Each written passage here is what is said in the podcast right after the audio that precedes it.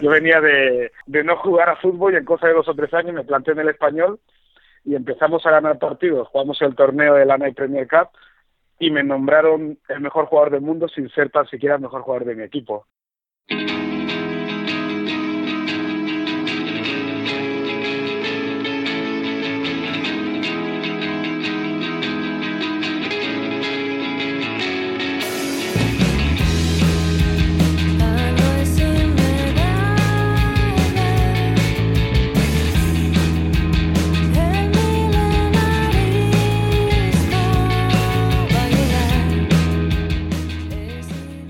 El mundo del fútbol es sin duda una máquina de sueños absolutamente inagotable.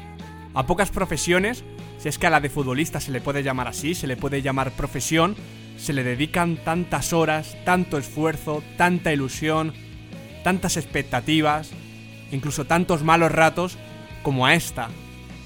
Y además, en pocas o en ninguna, se hace desde tan pequeño.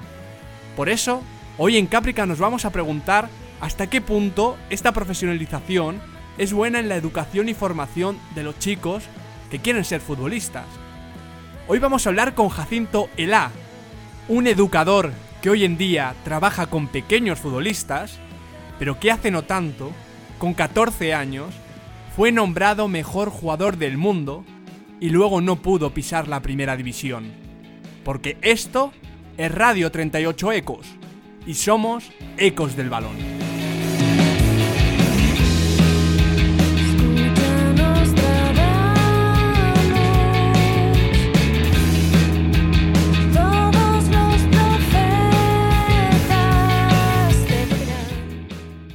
Es muy fácil poner el talento en el candelero y entonces les puede pasar lo que me pasaba a mí, que al ser nombrado mejor jugador del mundo, todo el mundo esperaba que hiciera fuegos artificiales, hiciera de todo, cuando yo seguía siendo el mismo chico que 10 días antes de que me dieran el trofeo.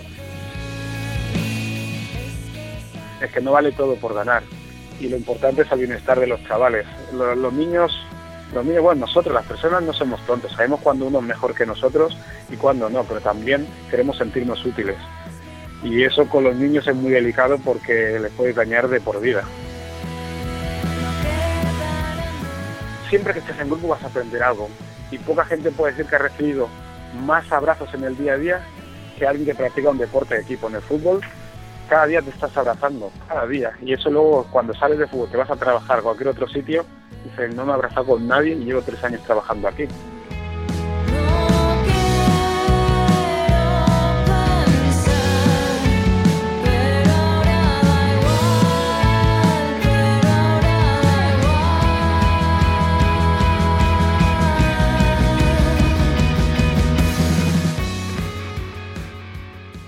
Hola y bienvenido Jacinto Ela a Caprica. Es un verdadero placer tenerte aquí para hablar de un tema que creo que va a tener bastante debate. Hola, buenas tardes, ¿qué tal? A ti, Jacinto, en parte te hemos llamado porque con 13, con 14 años, te dicen que eres el mejor jugador del mundo. Y imagino que eso ya te pone en una situación bastante particular. Bueno, sí, fue algo, fue algo espectacular porque ya con nueve años estaba pensando en ser el mejor jugador del mundo y con 13 años me nombraron mejor jugador del mundo, entonces ya llegué a la cima. No, es broma, es broma. Yo venía de, de no jugar a fútbol y en cosa de dos o tres años me planté en el español y empezamos a ganar partidos. Jugamos el torneo de la Night Premier Cup y me nombraron el mejor jugador del mundo sin ser tan siquiera el mejor jugador de mi equipo. Fue algo impactante, pero un empujón a mi carrera y un cambio a mi vida. Todo esto te mete más presión porque, claro, cuando uno se acerca al fútbol para, para pasar el rato, para entretenerse, como hobby, para disfrutar, eh, se ve el juego de una manera completamente diferente a cuando comienzas a, a, ver que esa puede ser una forma de vivir en el futuro y también de ayudar a tu familia en ese momento.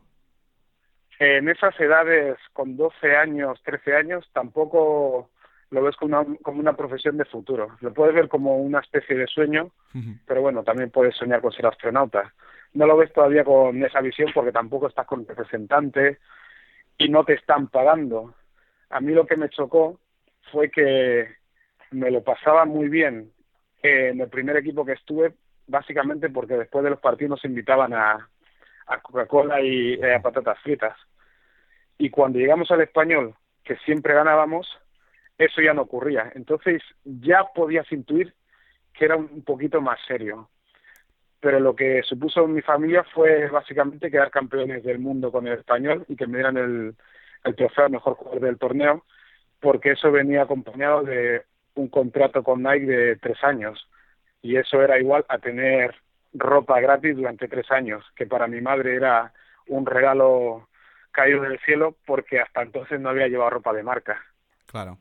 Y, y ese alivio que puede suponer, eh, no, te digo ya para ti siendo niño, sino para, para un núcleo familiar que no, no, está en una posición acomodada, ese alivio que puede suponer ver a un niño que comienza a destacar, ¿no se puede malinterpretar? Eh, ¿Lo malinterpretó tu familia o, o, el acercamiento que mantenía al juego era el mismo que, que tenía antes? ¿Cambió algo? Bueno, eso lo, lo hablo con, con mis padres hace poco y por lo visto ellos habían pactado de no involucrarse mucho en lo que era, por decirlo de alguna manera, mi carrera de fútbol. Ellos se mantuvieron al margen y dejaron que pasen las cosas porque ellos no, no venían de un mundo futbolero y tampoco sabían cómo afrontar la, la situación. Claro que sabían que lo que estaba pasando era algo que salía de lo normal, pero tampoco se involucraron de esa manera para no meterme presión. Y creo que eso fue lo que me facilitó a la hora de retirarme de fútbol con 26 años, que nadie me pidió explicaciones de por qué quería dejar el fútbol. Claro, porque mediante esas, esas lesiones y ese ir y venir que no te permitieron mostrar tu talento en las máximas categorías, pues eh, entiendo yo que se sufre un pequeño contraste, un pequeño shock, más allá de que te creyeras o no el mejor jugador del mundo, que ya has dicho que no, no pensabas ni que fueses el mejor jugador de aquel español, que si no me equivoco siempre lo relaciones con Cruzat, eh, está sí. el hecho de que, bueno, que empezabas a destacar, que la gente te veía de una forma diferente y que de repente pues te encuentras dejando el fútbol sin haberte podido mostrar ni siquiera. Ya no es una cuestión de ver cómo de bueno podías haber sido, sino de no haberlo podido demostrar. Y entiendo yo que eso es un poco, o que puede llegar a ser un poco frustrante, ¿no? Sí, pero es algo que no pasa de la noche a la mañana, ¿sabes? Hmm, es Entonces, quieras que no, cada año vas notando algo, vas viendo que no se cumplen los objetivos que tienes. Siempre uno, uno siempre piensa que el año siguiente va a encontrar un mejor equipo, va a conseguir mejor sueldo, se va a lesionar menos, pero no va pasando. Y, el asunto es no, no negar la evidencia. Y llega a la, a la situación de, de decir si quieres seguir o no, pero no es de la noche a la mañana. Yo creo que dos años antes todo el mundo empieza a pensar en retirarse. Y es para poder hacerse a la idea de que de un, bueno en un tiempo no tendrá que levantarse por las mañanas o ir cada tarde a entrenar como forma de trabajo porque cambia mucho lo que es jugar a fútbol y otra cosa es trabajar de fútbol. Cambia mucho la presión. Y a mí no me costó especialmente a pesar de haber pasado momentos muy malos pero el día que decidí dejar de jugar ya estaba más que preparado. El, el problema era intentar seguir los años anteriores eso sí que era duro. ¿Tuviste mala suerte, Jacinto? No, no, alguien que le han nombrado mejor jugador del mundo con 13 años no puede decir que ha tenido mala suerte, porque luego estuve seis años en las categorías inferiores del español, ganamos Copa del Rey, tuvimos ascensos a Segunda B, he sido internacional de sub-15 a sub-19, fui el primer jugador menor de 20 años español en ir a la Premier League, he jugado, he estado en seis ciudades, claro que podía haber salido mejor, pero si me dicen con cuando estaba en el Hospitalet que eso iba a ser mi carrera, ya te digo yo que no, no me hubiera acercado, vamos, ni a soñarlo. Así que mala suerte, nada. Al final la vida son cosas que pasan y te vas adaptando. Porque tampoco puedes decir que me dirán el mejor jugador del mundo por suerte, aunque no lo era, era porque se lo tenían que dar a alguien y supongo que Nike pensaría que yo era un producto televisivo que podía vender y me nombraron a mí, básicamente por eso y al final ese camino diferente al, al, mejor posible seguramente te ha conducido hasta el punto en el que estás ahora, que has cruzado la barrera, te sigues relacionando un poquito con lo que es la formación, pero como digo, desde otro punto de vista completamente diferente, ¿no? Sí, porque cuando ya he marcado una, una distancia en el tiempo, es cuando empiezo a ver muchas cosas que me estaban pasando y al estar metido en lo que yo llamo la burbuja necesaria del fútbol, no podía verlo porque estaba en medio del ojo del huracán. Pero ahora la gente me dice que, que explico muy bien lo que me ha pasado, pero claro, es que han tenido que pasar ocho años desde que me retirara para poder ver eso. Has tenido que digerirlo durante mucho tiempo. Sí, sí, es digerirlo y olvidarte de todo y ya las cosas salen, van saliendo solas y te das cuenta de que podía haber caído en depresiones fácilmente. Eso era lo raro. Recordando uno piensa lo vulnerables que somos los jugadores en muchas épocas de nuestra carrera, porque es todo una cuestión de estados de ánimo y si te pilla mal puedes caer en mini depresiones que son muy habituales entre los jugadores, pero hasta que no lo dejas no lo sabes. Absolutamente. De hecho, hoy en Caprica vamos a hablar sobre esas primeras etapas formativas que hemos titulado como ser una estrella, siendo un menor, y vamos a hablar de cómo se trabaja con los niños, cómo se trabajan esas primeras etapas, como digo, que son tan importantes, no solo evidentemente en la formación de un futbolista, sino sobre todo en la formación de una persona. Para ello, como siempre aquí en Caprica me he traído a mis dos grandes amigos y compañeros llamados Alejandro Arroyo y Abel Rojas para tratar un tema que es muy amplio, pero que, yo creo que tiene diferentes puntos de vista, Abel, porque ahora los niños ya son profesionales. Y además, mm, esto evidentemente no es una cuestión suya, sino que digamos que en cierta manera todos, desde los clubes hasta los propios aficionados, como por supuesto los familiares, como que les vamos pidiendo profesionalidad. Recuerdo los míticos trofeos de Brunete que vemos cada año desde hace muchísimo tiempo, como ha llegado, un, ha llegado un punto, Abel, en el que nos sorprendemos cuando los niños de 11 años se comportan como niños de 11 años, como cuando lloran, cuando eh, no saben qué hacer en el, en el, campo, nos sorprende y en realidad simplemente están fluyendo de forma natural. A ese punto hemos llegado y tiene cosas positivas, puede ser, desde luego, pero también tiene un lado B del que tenemos que hablar hoy. Sí, sí, sin duda existe ese lado B y creo que con Jacinto Ela a quien por supuesto agradezco su presencia en este programa, vamos a tener una oportunidad para descubrirlo, porque Arroyo no se trata de un caso normal profundizando en su figura durante el trabajo de preproducción, yo hablaba, por ejemplo, con el compañero Alberto Buono, que compartió con él experiencias como futbolista y Alberto estaba en la cantera del Real Club Deportivo Español junto a Jacinto, siendo de una generación más joven, ¿no? Pues cuando terminaba el partido Alberto le pedía a su padre quedarse unas horas después para ver el partido de Jacinto. Jacinto era un auténtico fenómeno infantil en el sentido de que bueno, dentro de su microclima era una auténtica estrella. Absolutamente, la verdad es que es uno de esos temas que a mí mm, más me apetece tratar porque no he tenido eh, ni cerca ni lejos un ejemplo del que valorar, no, no, he tenido a nivel personal algo mm, de este sentido y a mí siempre me ha llamado mucho la atención si un niño sabía abstraerse de, su nueva realidad, si el niño cuando no jugaba en un equipo serio y en un equipo importante, cuando iba a la calle, jugaba de la misma manera o volvía a ser un niño. Ese es uno de esos temas que, que de alguna manera, eh, no sé si la sociedad y los entrenadores tienen un poco presente, pero como decía Quintana, el tema de Brunete llama mucho la atención por eso. Es que vamos a ir tratándolo porque ya decía Jacinto que al llegar al español y al no tener esa Coca-Cola y esas patatas después de las victorias, ya notó que había cosas diferentes. Y en este sentido, en relación a esto, Jacinto, a mí me preocupa especialmente cuando a la hora de eh, crear discursos o mostrar discursos solo mostramos el lado bueno. Esto es muchas veces como cuando pasa con los emprendedores, que solo mostramos aquellos casos que han llegado, que han formado una empresa de éxito y que te dicen que para acertar una vez hay que fallar 10 veces antes. Lo que no te dicen es que a lo mejor fallas 20 más y te quedas por el camino. El caso es que cuando se habla de la valentía de cierto jugador que con 8, 9, 10 años se ha ido a otra ciudad a vivir y el propio niño te reconoce que lloraba todas las noches, pues elogiamos, como digo, esa valentía, elogiamos esa personalidad. También elogiamos cuando eh, un niño se comienza a hacer profesional y, y, muy competitivo desde muy pronto y de 5 a 9 de la noche se las pasa entrenando, cogiendo un bus, yendo a casa, haciendo también sacrificios toda la familia para poder ayudarle. Y claro, esto, si funciona, Jacinto, pues puede tener desde luego su prisma positivo, su lectura positiva, se ha conseguido. Pero igual que hay 5, 10, 20 casos de estos en cada ciudad, hay 100, 200, 300 que no lo consiguen. Y a mí me preocupa qué pasa con esos 100, 200, 300 casos, porque seguramente estemos creando eh, niños y, pequeños futbolistas que nacen un poco frustrados y que además han condicionado mucha de su vida por el camino. Sí, hay muchos asuntos que habéis tocado y voy a empezar por lo último. Sí, sí. Lo que lo que implica la, involucrar a la familia en, la carrera del niño. Y lo llamo carrera por decir algo, pero es una actividad física, deportiva, lo que quieras.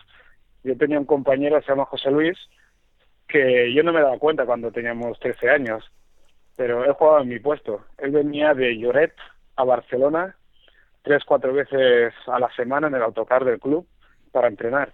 No era titular indiscutible, ni mucho menos, pero ahora si uno lo piensa, dice, ¿cómo va a ser titular indiscutible si cada día se está cascando casi tres horas en transporte para ir a entrenar después del colegio? Es imposible rendir. Entonces, esto de cambiar de ciudad, por ejemplo, yo lo he visto con los chicos de la residencia del español y no te das cuenta. Tú eres un niño y no te das cuenta. Sabes que están en la residencia pero no estás pensando que son privilegiados, pero tampoco unos desgraciados. Y hablando con ellos de mayores, te das cuenta de que pasaban muchas cosas, como lo que habéis comentado ahora, de que lloraban cada noche y que querían irse para casa, pero es que ahí para cumplir una misión. Claro, es que lo que me preocupa a mí, Jacinto, es que cuando conocemos ese caso de, del chico ya con 25, 26 años que te dice que de los 10 a los 12 años se pasa todas las noches llorando, le damos el enfoque positivo de cómo lo superó y cómo lo ha logrado y cómo ha competido, pero, pero no deja de desvelar una situación complicada. Nadie quiere que su hijo esté de los 10 a los 12 años llorando todas las noches. Ni loco, si yo tengo un hijo de 3 años y llora un ratito ya me sabe mal por él. Imagínate tenerlo lejos llorando y no poder consolarle. Como padre debe ser muy duro. Yo creo que, que no es necesario que se vayan tan pronto. Yo a mi hijo no lo dejaría y con menos de 16 años no, no lo veo necesario porque para que salga uno tienen que caer tropecientos y claro, como el tropeciento sea tu hijo, pues tienes un problema. En este sentido, digo Jacinto... A estos chicos que han vivido todo esto que lo cuenten, que lo, lo tienen que contar. Yo he estado en mi casa siempre y yo cuento a partir de que con 19 años me fui a Inglaterra y ya con un poco más maduro y yo cuento lo que habría hecho, lo que no habría hecho lo que hice mal, lo que hice bien, pero la gente que ha estado en esos sitios, en las residencias y en las masías y todo esto, debe contarlo por lo menos para prevenir a los que van a entrar ahora, porque va a seguir entrando gente. En este sentido, Jacinto, me llama mucho la atención una frase que te he leído, en la que dices que para ti fue mala suerte que te nombrasen el mejor jugador de tu categoría o de tu generación tan pronto, que si hubiese sucedido más adelante, pues hubieses tenido mejor carrera. Y eh, lo contrastabas más o menos precisamente eh, valorando ese paso de ligarse a un club de superélite, de emigrar a la ciudad del club de superélite en cuestión, como diciendo que, que, no debe haber prisa, ¿no? Para ti no es tan importante llegar a una gran cantera tan pronto. Es que ahora es muy ventajista decir lo que, lo que digo respecto a este tema, pero cuando te pasa el tren a, una edad temprana para un equipo grande, pues tienes la sensación de que no volverá a pasar. Y no se sabe si volverá a pasar, pero creo que no hay que tener prisa para ello, porque cuanto entra, antes entras, más difícil es que llegues a, arriba. Tienes que pasar, subir más escalones. Y quizás es más cómodo subir escalones en otro lado y si tienes la posibilidad más adelante, puedes pasar a un equipo grande, que no depende de ti, pero bueno, tampoco se acaba el mundo si no juegas en el Barça, en Madrid o en primera división. Eh, la vida es más que fútbol.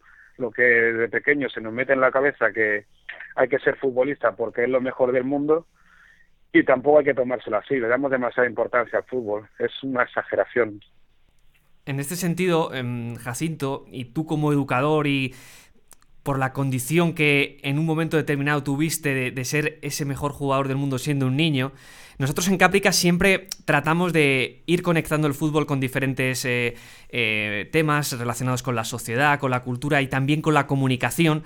Y estamos viendo que muchos, muchos deportistas que son muy jóvenes, niños que están en formación, empiezan a tener ya em, cuentas en redes sociales, empiezan a manejar una realidad que no sé si crees que la sociedad está preparada y cómo ves tú este tema, cómo valoras tú desde tu punto de vista habiendo sido ese niño y habiendo sido y, siendo ahora educador, que los niños estén apareciendo en YouTube, que tengan cuentas de Twitter. ¿Cómo valoras todo eso? Eh, no se le pueden poner puertas al mar, eh, básicamente. Es una nueva, una nueva generación, una nueva época y yo creo que les hace más mal que bien, pero no sé qué hubiera hecho yo si me hubiera tocado vivir esta época. A lo mejor estarían mis padres subiendo vídeos como locos en YouTube, no lo sé.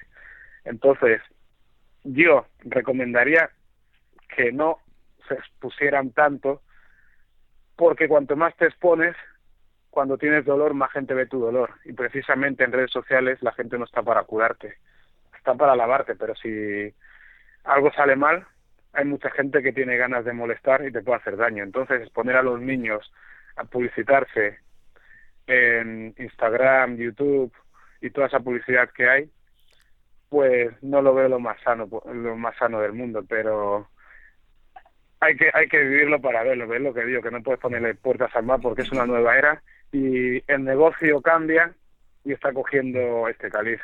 Sobre todo, Jacinto, porque todo esto que estamos comentando sobre el profesionalismo en los niños, como dice Arroyo con las redes sociales, con lo del trofeo, el torneo y el trofeo de Brunete, con lo que se va viviendo en los entrenamientos, en la convivencia, el tema de las masías, lo que provoca, que me parece que es importante sacar esta primera conclusión, es que mm, se genera una mayor sensación o se provoca una mayor sensación de fracaso si no se logra, ¿no? Porque has invertido tanto tiempo, tantas ganas, te lo has podido llegar a creer, que si luego no llegas y al final llega el 0,01% o menos de cada ciudad, de cada equipo, si no llegas a la élite, pues parece que has fracasado y, y, no debe ser esa la lectura. Puede ser que los que lleguen han triunfado, pero los que no han llegado no han fracasado, es otra cosa.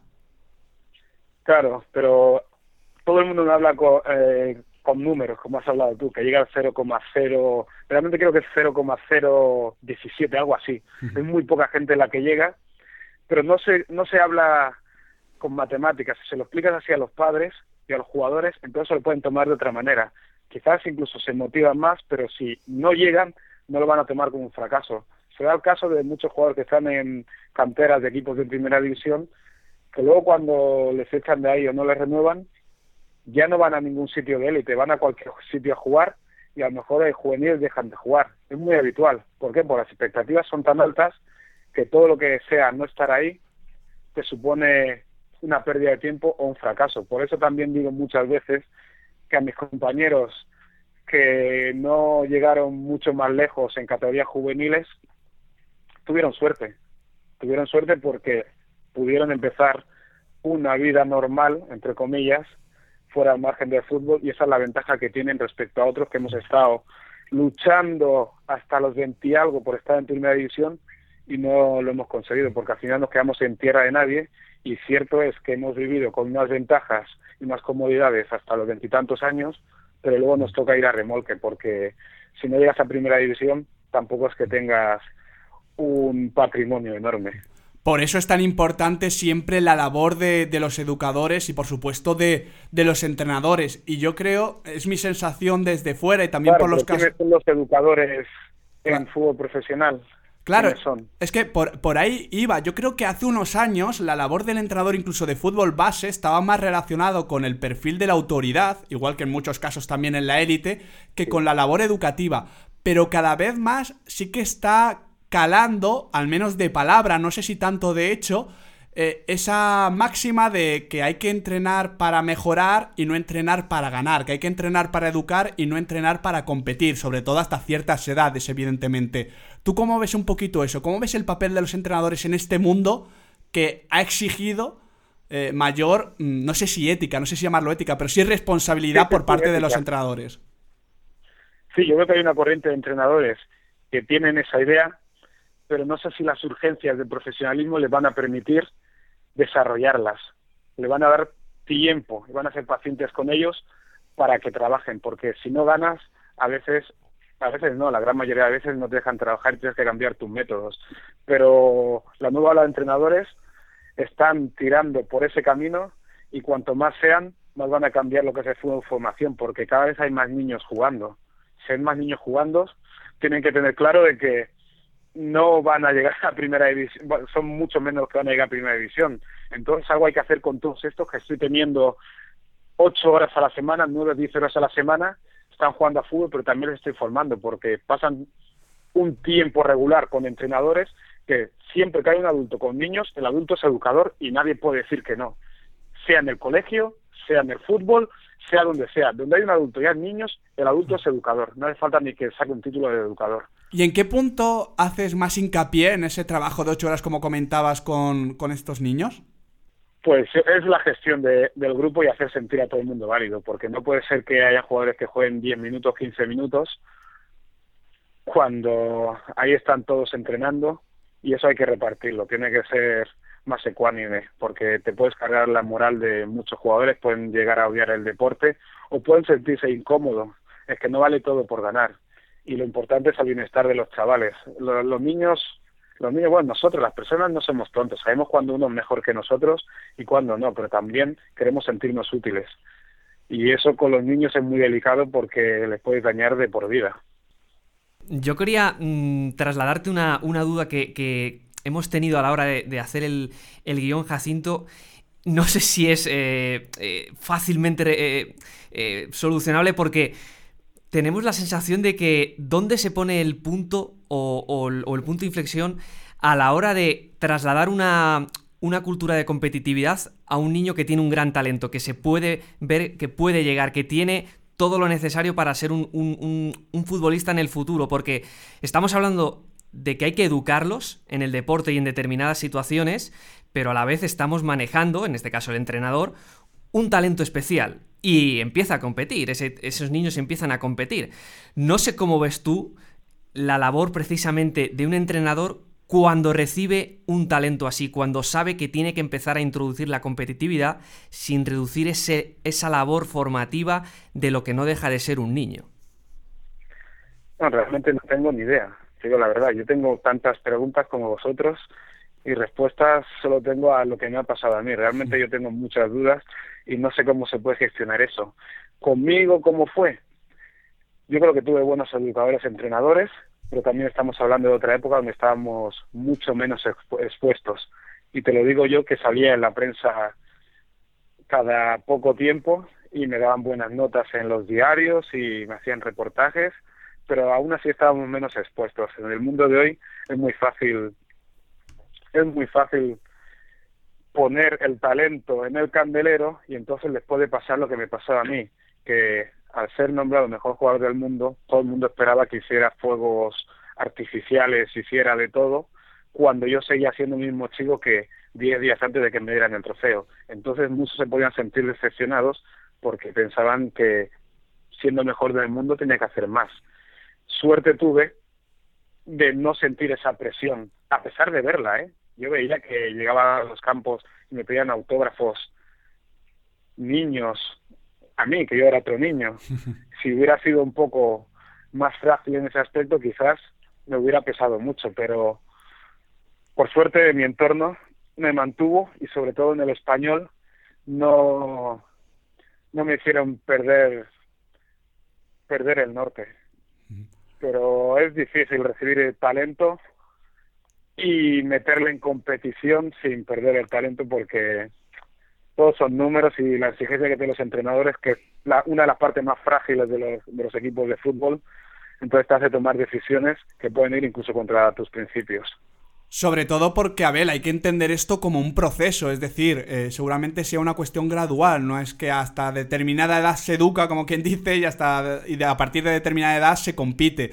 Es un proceso que se va enseñando y, y en este sentido yo recuerdo lo que nos contaba Albert Ballesteros, hablando de un tema muy diferente, como es entrenar el talento en Japón, del el tipo de entrenamiento cognitivo, es decir, de ayudar a los niños a aprender lo que están haciendo, a, fomentar su pensamiento creativo, a pensar eh, y a ayudarle a la hora de tomar decisiones. Evidentemente le estás enseñando a competir, pero también le estás enseñando a resolver problemas, le estás enseñando a pensar por sí mismo, a tomar decisiones.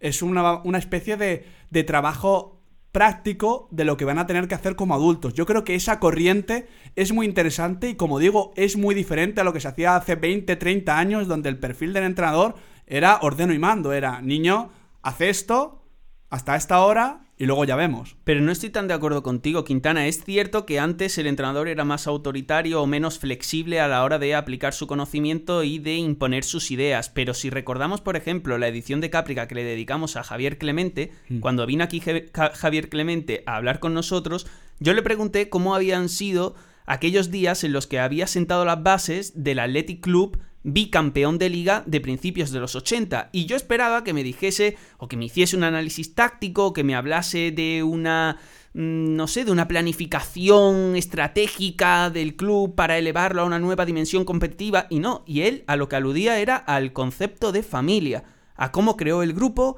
a cómo juntó a los jóvenes con los más adultos. Pero seguramente Lezama, ese Athletic y el Athletic además en aquella época tan especial para el País Vasco, creo que es una excepción, ¿no?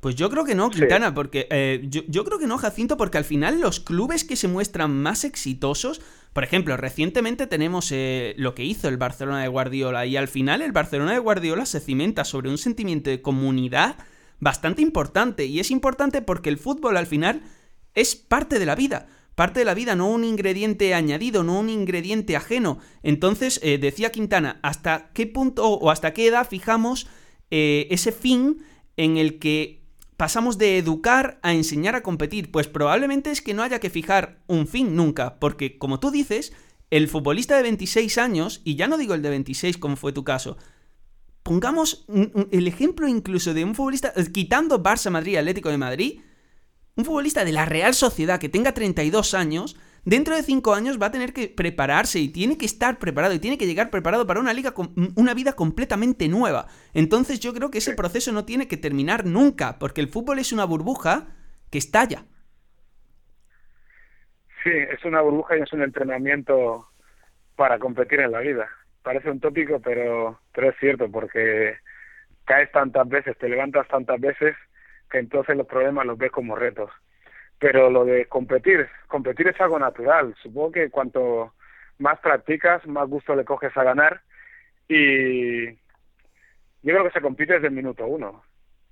Porque un, a no ser que sea un equipo de niños que le mete todo el mundo 10 goles, pues bueno, esto tampoco están pensando en el fútbol como una competición, sino como pasar el tiempo. Pero en general todo el mundo que gana alguna vez quiere volver a repetir esa sensación y creo que no se puede hablar de una edad u otra, porque a veces, a veces no, siempre, siempre es necesario competir y ganar, porque ganar es la forma tangible de ver que estamos haciendo bien el trabajo, aunque se puede dar también la derrota, pero la forma más tangible es la victoria, es decir, nos hemos llevado los tres puntos, los tienes en el bolsillo, no, pero los sientes, están en el tablero. Entonces, competir se compite desde el primer eh, momento que empiezas a jugar a fútbol.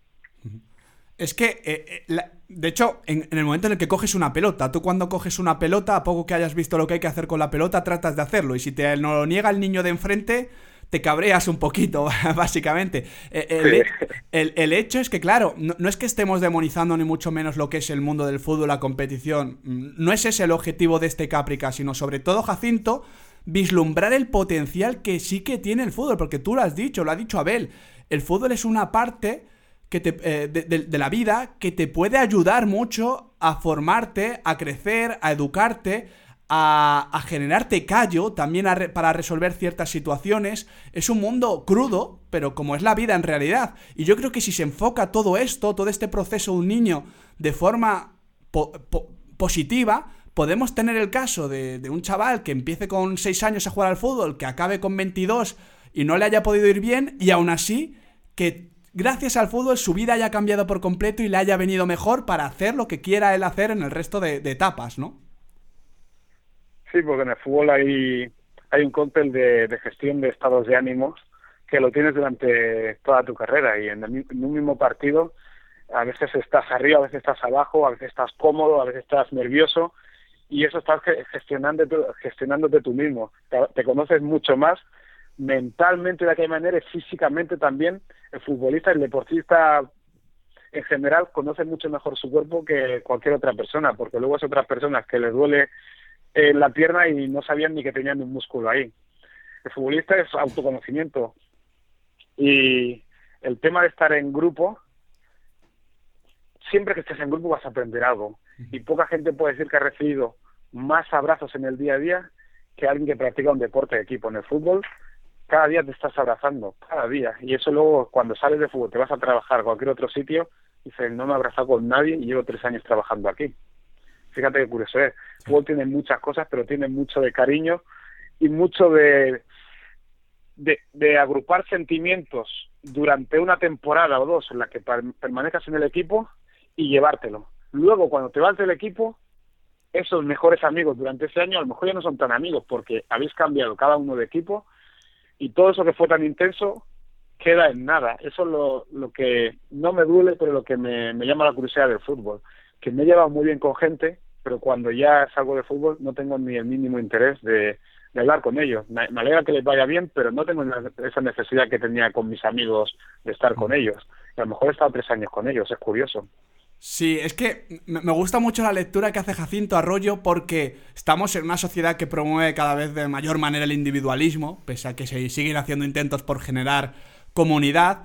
Y el deporte, no solo el fútbol, evidentemente, esto lo promueve de forma muy sencilla. Yo, yo tengo eh, la anécdota de cómo mucha, mucha gente ajena al fútbol eh, observa de forma particular cómo en un terreno de juego eh, dos chicos se pueden dar un beso, se pueden tocar el culo, cosas que no harían fuera de la calle por ese estar un poco reprimidos, ¿no? A nivel cultural y social. Y sin embargo, el fútbol te libera como de emociones, te permite llorar. Hay hombres que han llorado solo con el fútbol. Y esto es una mala noticia por lo que ha sido su vida, pero no por lo que puede ser el fútbol. Y el fútbol en ese sentido. Pero al igual que hay hombres que solo se han cabreado con el fútbol, fíjate. claro, es que es un elemento de, tan afilado a rollo que tiene tantos riesgos como potencial, pero que, como decía, que como bien enfocado. Es, un, un oasis para hacer ciertas cosas. Hombre, es que el deporte bien enfocado, yo creo que hay muy poquitas cosas que, que generen esa sensación de que alguien puede pertenecer a una comunidad y precisamente, como dice la propia palabra, generar un bien común, ¿no? Que, de la mano de, gente que tiene tu misma edad o tus mismos gustos o, una manera de, reunirse tenga la, ese, valor potencial, ese valor social de que se puede hacer el bien común, de que se puede progresar de, determinada manera a la hora de reunirse. Y creo que eso es uno de los factores que hacen Abel del deporte algo tan sumamente poderoso a la hora de intentar cambiar las cosas. Sí, tan sumamente poderoso y tan sumamente natural. Y por eso yo quería preguntarle a Jacinto, en su concepción de, de, experto en este tema, qué opina de estas corrientes de pensamiento y de estos incluso proyectos que ya se están desarrollando, en virtud de los cuales se mm, proponen ideas, por ejemplo, Jacinto, como la de eliminar el resultado del fútbol formativo en las primeras etapas, para que no exista la derrota y el niño no tenga que sufrirla, porque como tú has dicho antes, la derrota o la suplencia condicionan una personalidad a corto, a medio y a largo plazo. Bueno, yo, pienso que, que, eliminar el resultado sería lo más aburrido del mundo. Sería, vamos, Estoy de acuerdo. un crimen. Jugar sin resultado, madre mía. Eh, vale, yo veo los partidos de fútbol y no voy con ningún equipo y lo disfruto, pero hace falta algún aliciente, porque imagínate un partido de baloncesto sin marcador y la peña metiendo canastas a un lado y a otro, al final con qué te queda, con un partido de los Harlem Globetrotters que cuando eres pequeño te hace gracia y cuando ya eres mayor dices esto es un cachondeo. no, tampoco es eso, porque hay que aprender a perder, hay que aprender a ganar y hay que ver recompensas en la victoria y en la derrota. Queda muy romántico, pero pero es necesario, es necesario estar en lo positivo y lo negativo.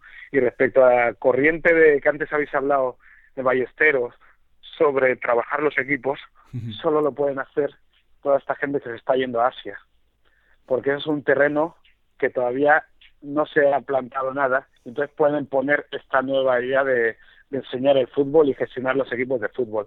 Aquí estamos demasiado presionados por el resultado y por llegar. Ahí lo que se van a China, Japón, pueden hacer lo que quieran, trabajan con paciencia y es otro, es otro modelo que aquí es muy difícil de poner en Europa, la verdad. al final es darle la vuelta al argumento, fíjate, a rollo que utilizábamos con Albert Ballesteros, de lo negativo que podía ser a la hora de ganar un mundial, que en Japón pase eso, pero lo positivo que puede ser para otras historias. Y de hecho, aquí es muy interesante también el tema de los padres, porque todo el, todo el mundo que se haya acercado alguna vez a un partido de fútbol base, muchas veces sale asustado porque eh, ya no es una cuestión de los árbitros, que esto da para, para largo y, y, demás, sino con sus propios hijos, la forma en la que se tiene de, tratar de vivir un sueño ajeno. Contra los entrenadores. claro, y que, exacto, contra todo en realidad, y que pueda afectar muchísimo. Un, un, padre bien enfocado utiliza el fútbol como una herramienta más, pero un padre que contemple el fútbol como algo más, como conseguir ese medio de saltar de nivel social, por decirlo de alguna manera, puede ser muy perjudicial. Y esto supongo, Jacinto, que aquí sí que tú, desde tu propia experiencia, has debido ver eh, cosas bastante preocupantes y porque estamos hablando de, lo que puede suponer a nivel interior eh, todas esas dudas en un niño o todos, todas esas vivencias que tiene, pero nosotros desde fuera sí que podemos ver lo que es evidente, que esto es un problema, que para la sociedad eh, el tema de que eh, todo esto no se sepa entender desde los padres es uno de los graves problemas de... no solo relacionado con el deporte, también con la educación y con mil cosas más. Exactamente. Creo que todo eso se ve a la... Se ve... Es, no hace falta profundizar demasiado en que para los niños es un problema evidente que, los padres no sepan entender lo que significa una mera derrota en un partido concreto. Sí, quienes peor lo llevan son los padres. Quiero pensar que últimamente eso ha mejorado, pero cuando yo jugaba en categoría de fútbol base, veía auténticas locuras, escuchaba barbaridades y al final lo peor es que te acostumbras. Pero uno tiene la, la tranquilidad de que sus padres no hacen eso y al final yo me conformaba con eso, que mi padre no se metiera en el lío. Y depende de qué campo íbamos o me gustaba que no vinieran porque así no tenían que escuchar muchas cosas desagradables que a mí ya no me afectaban, porque con 14, 15 años yo me había hecho la coraza y había convertido, eh, por llamarlo de alguna manera, el odio en fuerza. Pero a un padre le, duelen los hijos y nadie puede aceptar que insulten a su hijo vivir en un ambiente tan tan caldeado que como se ve en los, equipos fútbol base. Y no sé de dónde viene esta motivación de los padres, pero eso de los siglos, de los siglos ha sido siempre así. No sé si todos sabemos que eso está mal, ¿por qué los padres son incapaces de mantenerse al margen? Que serán los mínimos, pero hacen mucho ruido. Ese es el problema, que hacen mucho ruido. El fútbol como estructura general, Jacinto, está como está y no va a cambiar. El objetivo va a seguir siendo el de siempre. Los clubes que formen cantera, además de educar, por supuesto, siempre van a tratar de conseguir grandes talentos de ese proceso. Y nosotros nos hemos estado enfocando durante toda la charla en ayudar al futbolista, en la educación, en el proceso formativo, en no condicionarle para el resto de su vida, pero enfocándonos en la alta competición y a partir de tu experiencia, ¿tú crees que un mejor jugador del mundo, y no te digo con 14 años, sino con 27, con 28, uno de los mejores jugadores del mundo puede llegar a serlo sin pasar por situaciones realmente delicadas que de salirle mal le podrían afectar de forma negativa a su vida? Es decir, un crack puede ser crack sin haber superado todos estos escollos que la competición en sí misma le va planteando desde, desde que es un niño? No, yo, yo creo que no. Tú puedes tener una empresa de éxito si tu padre te la pasa, pero para el fútbol no hay un camino de rosas, porque pasas por diferentes estados de ánimo que muchos te van reforzando, te van tirando del barco. Y los que llegan arriba son los que más han resistido y no hay mucho más. No que sean más fuertes, sino los que más han resistido, los que más herramientas han tenido para poder sobrellevar las situaciones. Y, no hay mucha más diferencia, pero no es un camino de rosas para nadie, porque son demasiados años para vivir cómodo. Es muy difícil vivir cómodo desde que eres niño hasta que llegas a los 27 años. Es muy difícil. La vida es dura, es dura para todos mejor jugador del mundo con 14 años, te vas a Inglaterra muy jovencito, vuelves a España, te lesionas, te tienes que retirar pronto. El fútbol, desde luego, a ti te ha deparado muchísimas sorpresas, pero aquí en Caprica nos encanta saber siempre cuál es la última, cuál es la forma que te ha sorprendido del fútbol por última ocasión. Sorprenderme, sorprenderme hacia bote pronto, no sabría decirme, porque hay muchas cosas, pero yo todavía estoy vaciándome y conociéndome y recordando etapas y sorpresas cuando me el mejor jugador del mundo, imagínate. ¿Esa es la primera o es la última, Jacinto? La primera y la última, porque llamar sorpresa a las decepciones, no sé si, la palabra errónea. Pues de verdad, muchísimas gracias porque te pasases por aquí en Caprica. La verdad es que es la primera vez que nos han dicho que la última sorpresa era la primera, pero en este caso en particular lo podemos comprar. Ha sido, ya te digo, un verdadero placer contar con, con tu experiencia y esperemos que este Caprica desde luego sea de mucha utilidad para toda la gente que la escuche. Muchas gracias a vosotros y espero no haberos aburrido mucho.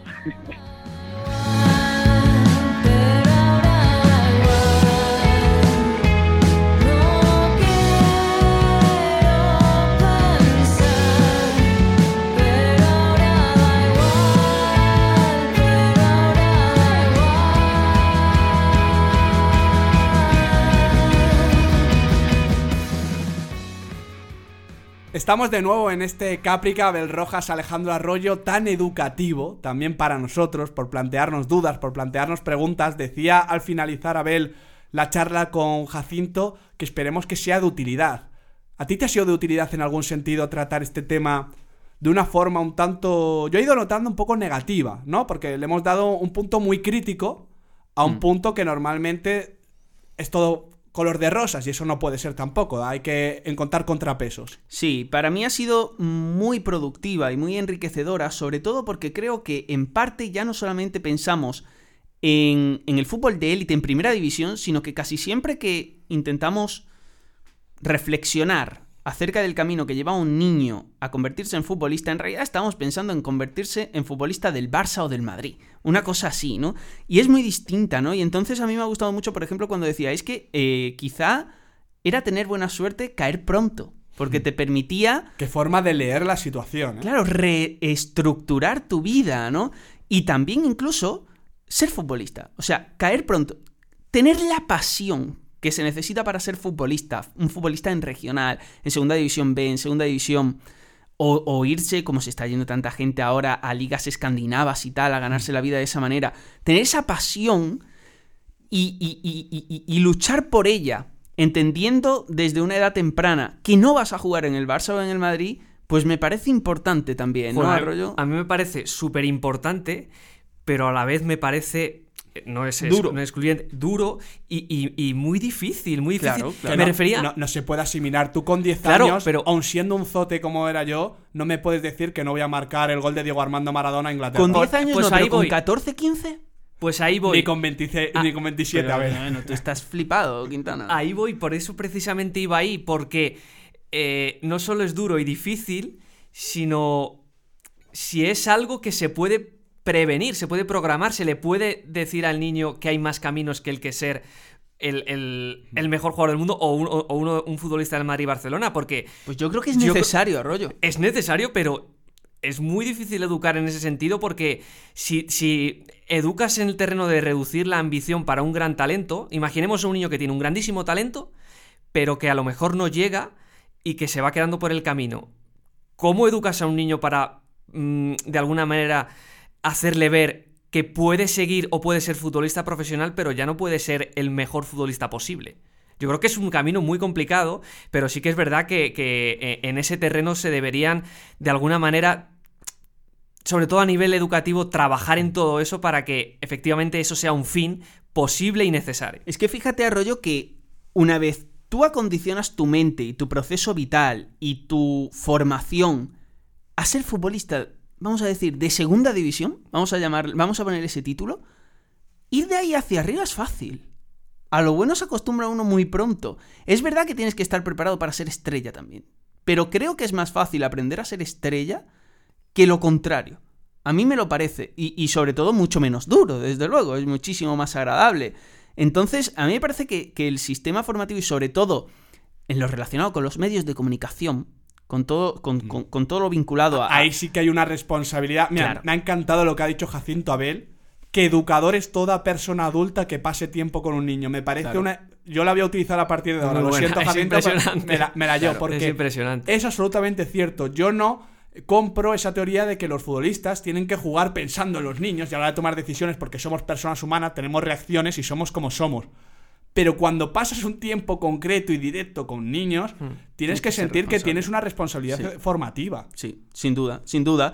Y sin embargo, eh, incluso nosotros que somos periodistas, que somos comunicadores, ayudamos o propiciamos la generación de esa burbuja pomposa que yo creo que no es en absoluto eh, lucrativa, provechosa, enriquecedora para los niños, ¿no?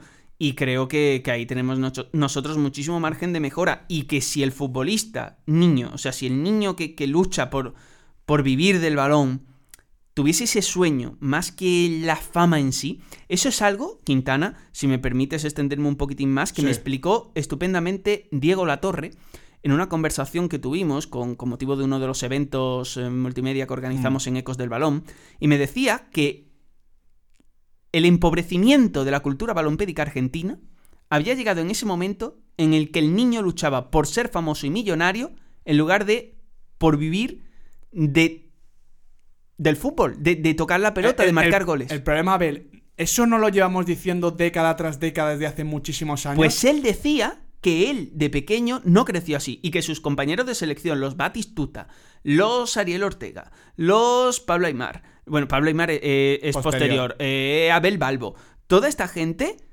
Chamot, tenía otra manera de verlo.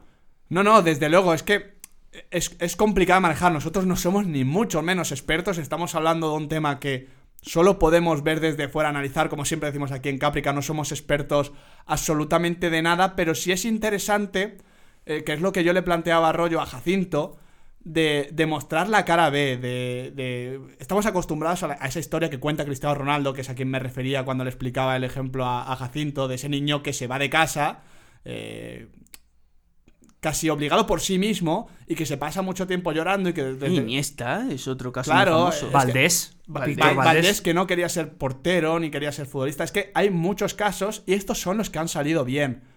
Entonces, yo no digo que un niño no tenga que ir a una cantera, una fábrica o una masía, como quieras llamar, pero sí que hay una responsabilidad manifiesta de los clubes, de los formadores, de los entrenadores, de los educadores, de los padres que toman esa decisión para ayudarle a convertir todo eso en un todo nada, porque se está convirtiendo muchas veces en un todo nada. Y lo peor es que solo se proyecta la, la, historia del todo, nunca la de la nada, nunca la del chaval que compartía habitación con Cristiano Ronaldo, también lloraba y a lo mejor ha quedado tocado de esa instancia.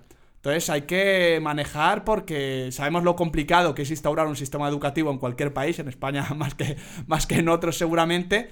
En el fútbol es un elemento más, pero con tanto potencial arroyo... Sí. Es curioso, si, si me permites, creo que no puedo dar eh, el nombre propio porque pues, no me corresponde, pero sí que hay casos de padres que son futbolistas, que son futbolistas y que llegan a buscar al niño y son los propios padres futbolistas los que dicen, no, el niño se queda aquí hasta que cumpla 14, hasta que cumpla 15, se queda aquí. Y, hay casos reconocidos, no, no, no Claro, eh, hay uno súper famoso, pero es que no sé si lo No, no, no lo decimos, no hace falta. Queda el caso explicado. Sea como fuere, Abel, para cerrar un poquito y para dejar una pequeña gran conclusión de lo que ha sido también la conversación, me parece fundamental remarcar todo el potencial que tiene, que tiene el fútbol, que tiene el deporte, que al final nunca va a ser el problema per se. Por eso decía Jacinto, y por eso también tú estabas de acuerdo, que no se pueden abolir los resultados, que una mejor forma de educar a los niños será hacerles transmitir que perder, sea como sea, no es ningún fracaso y que hay que trabajar en la integración de todas las cuestiones. Por eso cuando salía hace poco a ver la noticia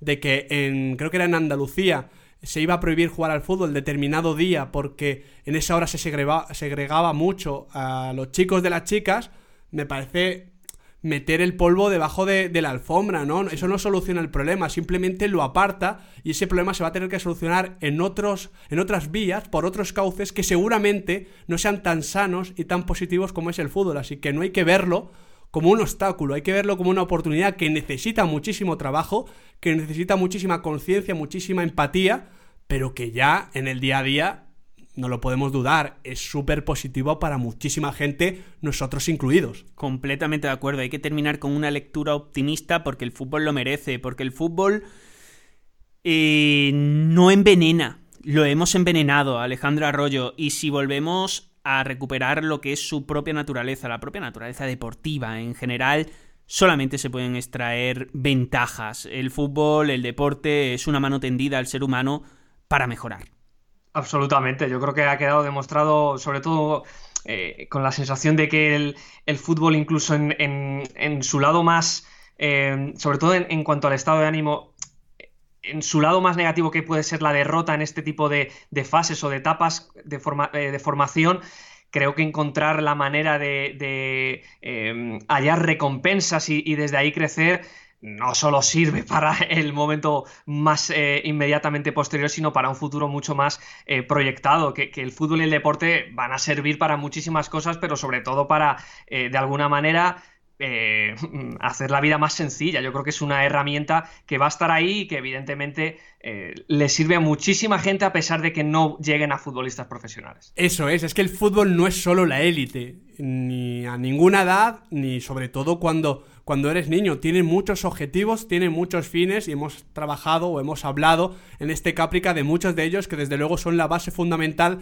de todo lo que pasa luego no solo en el deporte sino en el día a día que es lo más importante. Como siempre os decimos, aquí en Caprica tratamos de ver el fútbol desde todas sus vertientes. Hoy hemos puesto esa venita crítica con ciertas cosas que se pueden mejorar con ciertas cosas muy importantes que están pasando y que quedan como en las capas invisibles con ese relato que nunca se cuenta pero que merece ser contado y la figura de Jacinto Elá la verdad es que ha sido de verdad em, paradigmática y muy clarificadora de muchos de estos temas.